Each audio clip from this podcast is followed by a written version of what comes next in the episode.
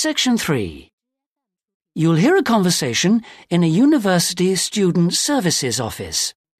First, you have some time to look at questions 21 to 25.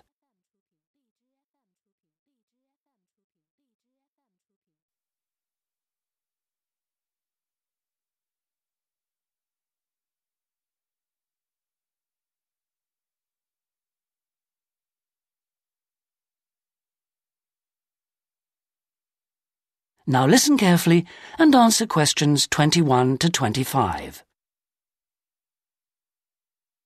Hello, um, I'm Dawn Matthews. Yes, hello. I've been referred to you because I'm inquiring about the refresher courses that you run. I'd like to find out a bit more about them. OK. Well, we run quite a few different short courses for students who are either returning to study or studying part-time. Um, tell me about your situation. Well, I think that I really need some help in preparing for the coming semester, uh, especially to build up my confidence a bit and um, help me study effectively because, you see, I've been out in the workforce for nearly 12 years now, so it really is a long time since I was last a student. yes, it can seem like a long time, can't it? um, well, let me start by telling you what courses we have that might suit you. Are you an undergraduate or a postgraduate? Arts or sciences? Undergraduate, and I'm in the business faculty. Right then. Well, first of all, there's our intensive Study for Success seminar on the 1st and 2nd of February. hmm It's aimed at students like you who are uncertain about what to expect at college and looks at a fairly wide range of approaches to university learning to motivate you to begin your study and build on your own learning strategies. Mm, that sounds good. Uh, what are some of the strategies that are presented? Well, we try to cover all aspects of study. Some of the strategies in writing, for example, would be improving your planning for writing, organising your thinking, and building some techniques to help you write more clearly. With reading, there'll be sessions aimed at getting into the habit of analysing material as you read it, and tips to help you record and remember what you've read. It really is very important to begin reading confidently right from the beginning. Mm. There's also advice on how to get the most from your lectures and practice in giving confident presentations, as well as how to prepare for exams. What about the motivational side of things? Ah, well, there's a range of motivational exercises that we do to help the students feel positive and enthusiastic about their study. The process of learning and exploring a subject can lead to a whole new way of looking at the world, and the study skills and techniques that you build up can be applied in all sorts of different ways. Before you hear the rest of the conversation, you have some time to look at questions 26 to 30.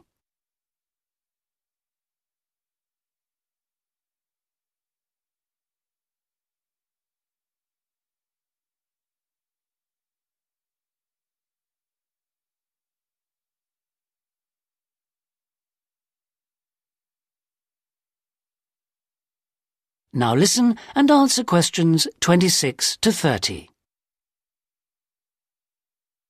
Uh, actually, I um, I'm very excited about the whole thing of taking up studying again, but you know, I'm a little nervous about whether I'll manage to get everything done. Uh, I suppose it's the same for all mature students. Of course it is. Two of the key components of the course are time management and overcoming procrastination. People discover that once they learn to plan their days, all the work can be accomplished and there'll still be time for leisure.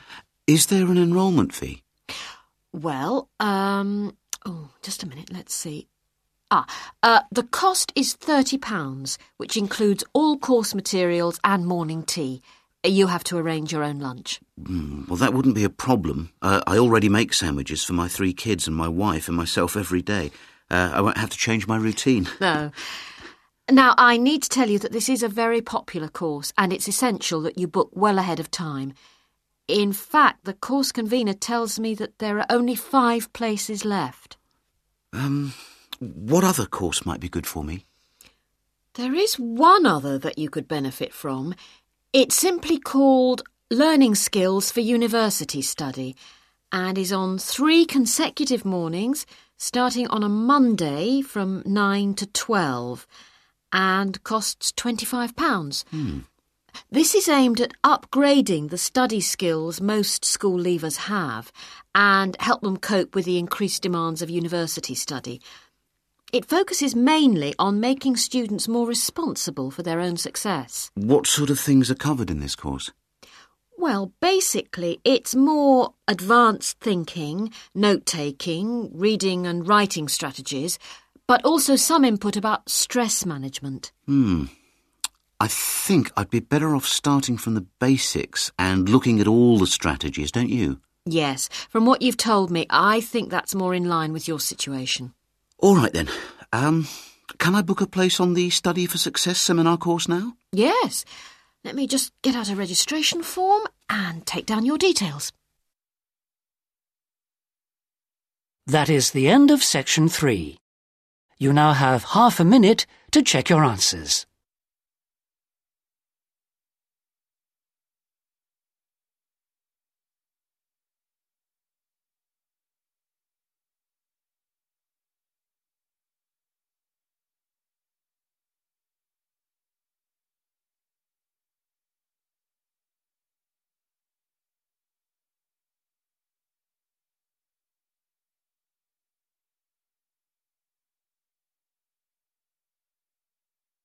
Now turn to section four.